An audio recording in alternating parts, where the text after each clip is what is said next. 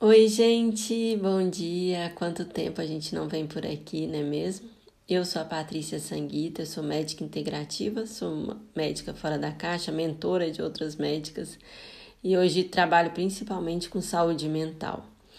E nesse podcast aqui eu vou contar para vocês um pouquinho de alguns pontos bem importantes que eu percebi e tenho percebido em relação a, ao nosso desenvolvimento pessoal e ao desenvolvimento pessoal dos nossos filhos. É, e eu vou contar de uma forma prática de como eu vivi isso, de como eu, eu tenho observado isso, né? Recentemente eu recebi uma pergunta de uma amiga que eu gosto muito, que eu amo muito, e a gente a gente não se vê desde que eu me mudei, é, a gente não se despediu e, e, no entanto, a gente nunca deixou de se falar.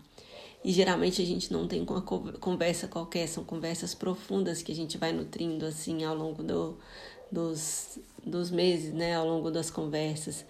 E ela, e ela é uma das pessoas que, foi que me estimulou muito a colocar meus filhos numa escola Waldorf.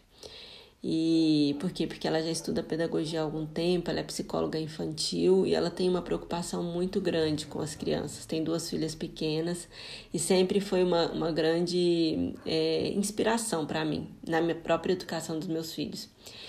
E eu fico me perguntando, né? Como manter a saúde mental das nossas crianças? Como a gente.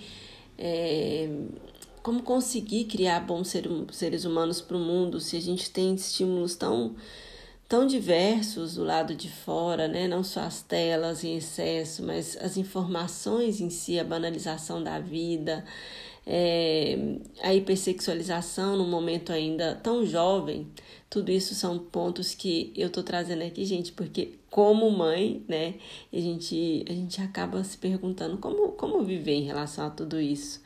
Mas esse podcast aqui eu vou falar muito, muito mais do que sobre maternidade ou sobre criação de filhos. É sobre a vida mesmo, sobre como a espiritualidade e a arte podem mudar a nossa história com a gente mesmo. Então, eu acho que eu já falei para vocês muito, muitos pontos sobre biografia e eu vou contar. É... Bom, antes de contar tudo isso, gente, me perdi aqui. Estava contando que essa minha amiga, ela me perguntou o seguinte: Patrícia, é verdade que aí nas, que nas escolas Waldorf as crianças ficam um pouco mais protegidas? Eu tenho uma grande preocupação porque minhas filhas estão. A filha mais velha dela tem 9 anos, a idade do Gabi, e elas estão acessando informações muito jovens em relação à, à sexualidade, em relação ao amadurecimento. É como se elas estivessem querendo se tornar adolescentes num momento que eu acho que ainda não é um momento, que emocionalmente e fisicamente o corpo delas não está pronto. E eu queria muito entender como que isso acontece, como que isso é possível dentro do, da escola Waldorf. E aí eu falei, realmente, Dami, eu observo falei o nome da minha amiga, né? Eu observo é, que as meninas do quinto ano aqui na escola, elas ainda são muito meninas e os meninos também, eles ainda são, eles ainda têm aquela aquela qualidade de, de da criança assim, da inocência, da brincadeira, de brincarem muito. Claro que eles já têm interesse nisso, naquilo, naquilo outro, mas eles têm muito isso forte da, do brincar ainda. E aí eu falei, bom, mas não tem essa resposta. A gente pode tentar encontrá-la juntas, né? É, é, é como se a resposta estivesse no ar e eu tivesse ido buscá-la. Mas eu percebi que essa resposta ela permeia muito mais a vida, muito, muito mais do que simplesmente uma criação de filhos.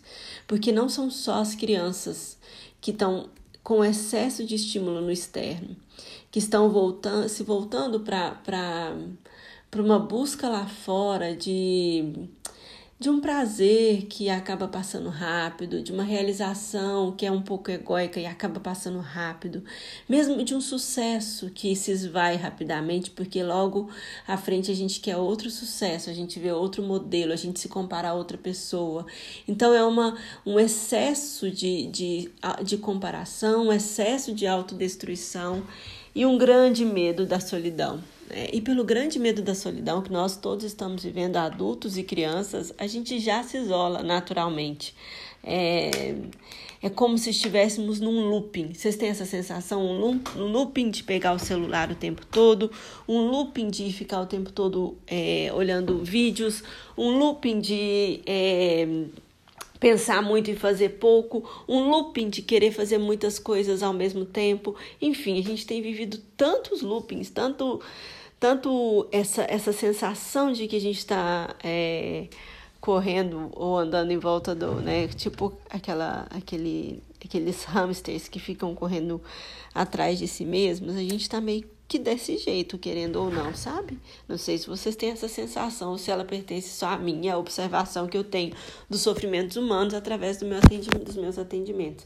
E esses sofrimentos humanos, gente, eles estão cada vez maiores. A sensação de desconexão com o trabalho, de desconexão com a própria vida. E essa busca né, desse, desse lugar de sucesso o tempo todo, de acordo com algum tipo de comparação que a gente fez. Então, esse lugar é um lugar que a gente precisa rever. E ele começa assim ali nas crianças, porque muitas vezes as crianças e os adolescentes eles só estão reverberando o que eles vivem e veem nos adultos. Nós adultos é que estamos doentes. A nossa sociedade, sim, ela está doente. É impossível a gente ficar 100% saudável. E é por isso que a gente precisa aprender é, a olhar para os recursos que existem, os recursos reais, não só os recursos é, anestésicos. Né? A gente ir para o autodesenvolvimento mesmo e olhar para a nossa saúde mental como um lugar em que eu preciso me desenvolver, como um lugar em que eu preciso é, construir uma história nova para mim. E isso depende muito de mim, de mim e não tanto do outro.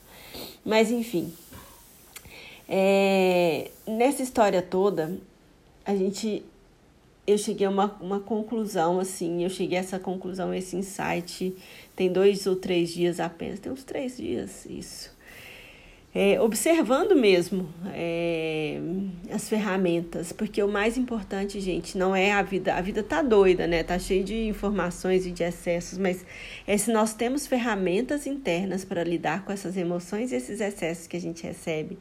E de onde a gente tira essas ferramentas para lidar com as crises existenciais, com as crises biográficas que a gente passa na fase adulta e que tem muito a ver com a nossa biografia da infância.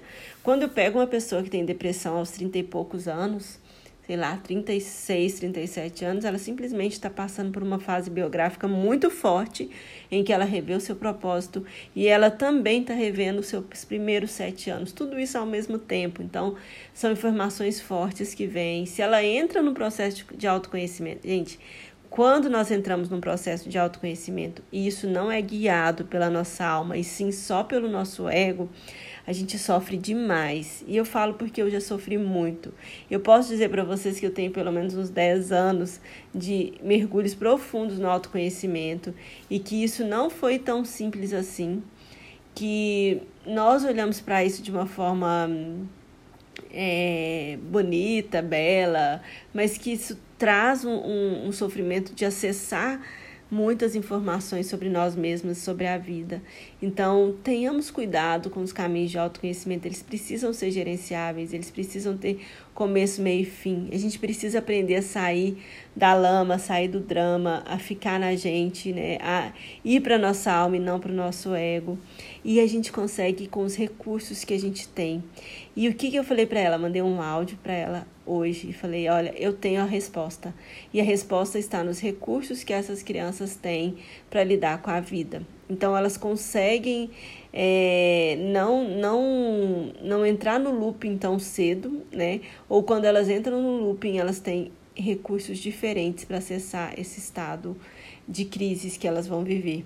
Eu tenho uma outra amiga que é psicóloga também e ela atende muitos adolescentes e ela sempre fala, ela fala a diferença que eu percebo é, dessa, desse adolescente, dessa criança que vem de uma escola Waldorf. Gente, eu tô falando desse, deve ter outras escolas tão boas quanto, mas é porque tem pontos que eu vou falar que são importantíssimos para nós, que são trabalhados lá e que são precisam ser trabalhados em nós. E o que ela fala é: o que eu vejo diferente é porque todo mundo tem crise, todos eles passam pelas mesmas crises, todos eles passam pelos mesmos problemas, não existe garantia nenhuma de que se você colocar nessa ou na outra escola, que vai dar, que vai dar um ser humano saudável, né? Eu nem digo ser humano, eu digo principalmente um ser humano saudável é, na vida adulta. A diferença é que essas pessoas têm mais recursos para lidar com as crises. E quais são os recursos que eu que eu vejo como extremamente potenciais que a gente precisa aplicar na nossa vida: a arte e a espiritualidade. E ponto. Dois grandes recursos acessíveis que a gente precisa colocar na nossa vida. Não como perda de tempo, mas como, como um processo mesmo de, de serem recursos para nós conseguirmos construir uma, uma, uma mente mais saudável, um olhar mais saudável para a vida. É, como eu falei para vocês, eu encontrei a resposta observando uma garota mesmo, né? Ela é, é filha de um casal amigo nosso, e ela, ela é uma, uma criança mais velha, de 12 anos, mais ou menos. Acho que ela tem 12 anos mesmo. E ela já tem um, uma, um, um jeito, assim, um corpo, ela é grande, né, bem desenvolvida, que eu daria 14, 15 anos para ela. Mas ela é uma menina internamente, assim, né? E tem outros interesses na vida ela estuda música desde muito criança e hoje a alegria dela é poder tocar o seu violoncelo, é poder fazer parte de uma orquestra. Estava muito feliz porque entrou numa orquestra muito boa e tem todo um estímulo para estudar, tem todo um estímulo para estudar arte. É, é é, teve um instrumento, violoncelo emprestado para que ela possa estudar em casa. Outra coisa que faz os olhos dela brilharem é a arte de cozinhar. Então, ela gosta de fazer coisas na cozinha, de criar realmente coisas bonitas na cozinha e coisas saborosas. Então, é, eu percebi, observando essa criança, que ela está vivendo a infância mesmo ali na sua idade certa. E por que, que ela está vivendo isso? Porque a arte está preenchendo todo o espaço que fica aquele vazio interior que começa lá atrás, começa aos nove anos, quando a gente passa pela crise do Rubicão, quando a gente passa pela crise do, da queda do paraíso, que a gente chama. E quando a gente começa essas crises aí, de se sentir essa grande solidão, é, é, é importante que a gente acesse os recursos que vão nos preencher, porque se a gente sente uma solidão e não fala sobre ela, e se a gente, enquanto criança, não tem recursos para lidar com ela, nós vamos buscar outras coisas, nós vamos buscar no, no reconhecimento dos amigos para a gente não ficar só. Então a gente aceita qualquer coisa para pertencer a algum grupo. Quem não é assim, adulto ou criança? Quantos de vocês não estão fazendo de tudo para serem aceitos por um grupo, para pertencerem a algum grupo, seja o grupo familiar, seja o grupo de trabalho. A gente cresce assim, com a nossa criança adoecida, ferida e sem recurso nenhum para lidar com a vida adulta. E aí a gente vai para o mundo e a gente continua uma criança. Quantas alunas eu tenho dentro. Quantas pessoas me procuram, quantas médicas me procuram, me mandam mensagem nos stories, é, falam comigo, às vezes diretamente e que sabem a importância do recurso, por exemplo, espiritualidade para o seu consultório, que sabem a importância de usar terapias integrativas e tratar as emoções, mas que temem muito, temem muito serem julgadas. E ao temer ser julgadas, gente, que nada mais é do que o nosso temor de, de não pertencer a algum grupo, né? A gente, a gente fica alucinado só de pensar que alguém vai nos julgar vai dizer que a gente está fazendo algo errado e isso vai fazer com que a gente não pertença a algum grupo. É uma grande frustração a nossa a, a, a de acessar informações, mas não conseguir viver bem essas informações e trabalhar essas informações na nossa vida, porque a gente está sempre, o tempo todo, é, preocupado com o que os outros pensam. E isso faz com que a nossa criança fique o tempo todo fazendo muitas coisas esquisitas que às vezes contrariam a sua, a sua suas qualidades anímicas mais puras para que nós sejamos pertencidos, para nós para que nós possamos pertencer. E a gente entra naquele outro looping. Eu quero encontrar meu propósito de vida, eu busco meu propósito. Gente, eu estou falando tudo isso porque eu já entrei em todos esses loopings. E a gente entra nesse looping da busca do propósito, mas o propósito ele tá lá onde a gente consegue vencer esse medo de não pertencer e consegue acessar a verdade sobre a gente mesmo. Não é fácil acessar a verdade sobre a gente mesmo e vocês não querem. Vocês continuam buscando se anestesiar de alguma forma. E muitas vezes a arte e a espiritualidade passam a ser usadas não como recursos, mas como anestesia. Então é, é muito interessante isso. Né? O quanto um recurso tão perfeito quanto acessar o seu eu divino, quanto recursos tão perfeitos quanto uma aquarela também podem nos desviar da das respostas sobre a gente mesmo e serem usados para anestesia. Eu diria que a arte não.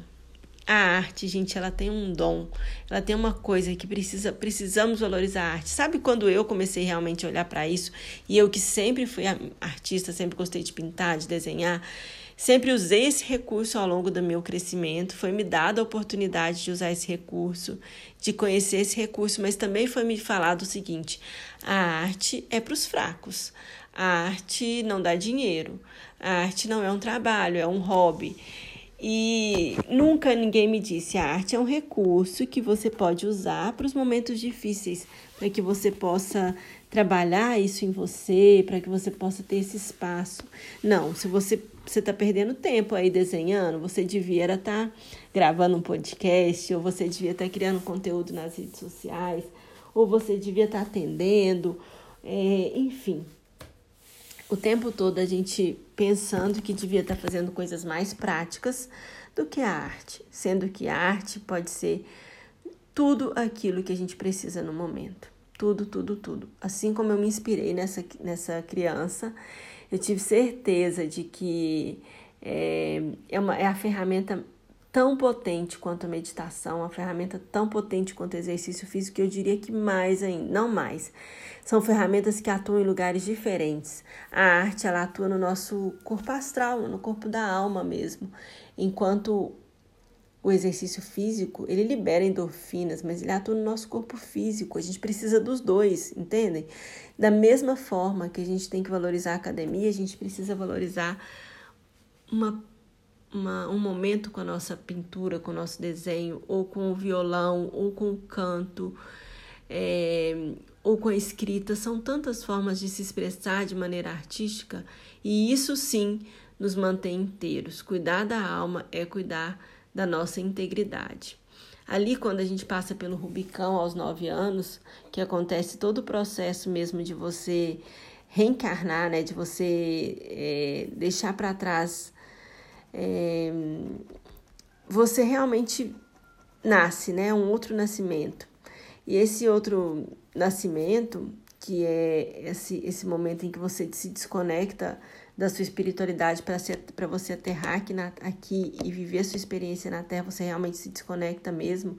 É um momento de grande solidão. Então, é, é, normal, se você tem uma criança de 9 anos, você sabe que é isso. Ou se você lembra das, dos seus 9 anos, é normal a gente entrar em um processo muito melancólico, de às vezes se trancar no quarto, muitas vezes ir para os livros, entrar numa melancolia muito forte mesmo, que se não for gerenciada, é, pode se tornar uma, algo mais importante na vida adulta.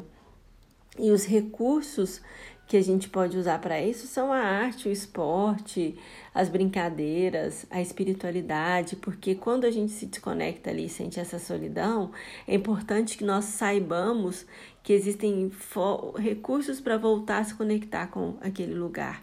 E nós adultos, quando nós sentimos aquela solidão lá atrás, e não foi ensinado para a gente, faça uma oração, peça o seu anjo, converse com o seu anjo, é, feche os olhos, fica um pouquinho com você. Não foi ensinado isso para a gente, mas será que a gente está ensinando isso para nossa criança hoje? Ou nós continuamos melancólicas, preenche, melancólicos, preenchendo os nossos vazios com, com, com outros vazios, né? Não estou falando que é futilidade ir a uma festa, dar uma festa, é, estar num, num espaço social, isso é tão importante fazer tomar um café com as amigas, ter momentos sociais, tudo isso, tudo isso nutre a nossa alma. Eu só estou falando quando a gente busca em excesso o externo para não olhar para o interno. E muitas vezes o medo da solidão, então às vezes a gente entra num looping do medo da solidão que faz a gente aceitar qualquer coisa para não ficar só, né? Esse medo da solidão, ele vem quando a gente não descobre que é, a nossa própria companhia ela é interessante e que sim, eu posso ficar na minha própria companhia e encontrar ali os recursos que eu preciso. Então, eu vou terminar essa, esse bate-papo aqui, espero que ele tenha ajudado de alguma forma e vou deixar para vocês essa mensagem. Se você quer realmente fazer diferença na sua vida, ajudar seus pacientes, se você for uma médica aqui, ou cuidar da sua saúde mental, conheça esses recursos da arte, da espiritualidade, é, se aproprie deles, crie horário na sua agenda para esses recursos acontecerem. É, eu tenho uma paciente né, em tratamento de, de um quadro, de, né, de uma crise biográfica, mas mais uma depressão, que o tratamento dela está sendo principalmente tirar um tempo para assistir filmes leves e dar muita gargalhada. Né? Um, um dos pontos do tratamento é, assim como a arte e a massagem. Por quê? Porque é importante você acessar sensorialmente outros aspectos, é importante você vibrar na alegria, na leveza. E, gente, nenhum antidepressivo faz isso por vocês. Nenhum. Tá, tá bom, eu vou tomar ali um ótimo antidepressivo, ele vai me deixar mais tranquilo, eu vou ficar melhor. Mas ele vai te trazer felicidade mesmo, assim? Felicidade mesmo nem existe, na verdade, né? Existe, não é que nem existe depois a gente pode pensar em conceitos de felicidade. A felicidade sem problemas ela não existe, porque se a gente tem aquela construção de que felicidade é não ter problemas, é mentira. Todo mundo tem todos os dias. O que a gente tem é, são construções de, de felicidade, é quando a gente lida com tudo, mesmo com as nossas dificuldades, e ainda assim não, não perde esse estado de esperança constante. Então, Nenhum antidepressivo vai trazer isso para nós. O que traz isso para nós é o resgate da nossa alma, essa construção interior, essa força do nosso eu, né? não do nosso ego, mas do nosso eu e da nossa presença divina e conexão. Então, gente, os recursos que eu deixo para vocês é, são a arte e a espiritualidade. Não deixem de, de pensar sobre isso, de olhar para isso, de colocar na agenda é, como um projeto para 2023 ou para começar amanhã ou hoje, quem sabe. Aqui do meu lado eu tenho os meus gizes a óleo que eu faço justa, que eu deixo justamente para desenhar. Muitas vezes as crianças acabam pegando, estragando, mas eu sempre deixo os o meu estojo separado para o estojinho deles. Então é isso, gente. Um abraço para vocês, uma boa semana.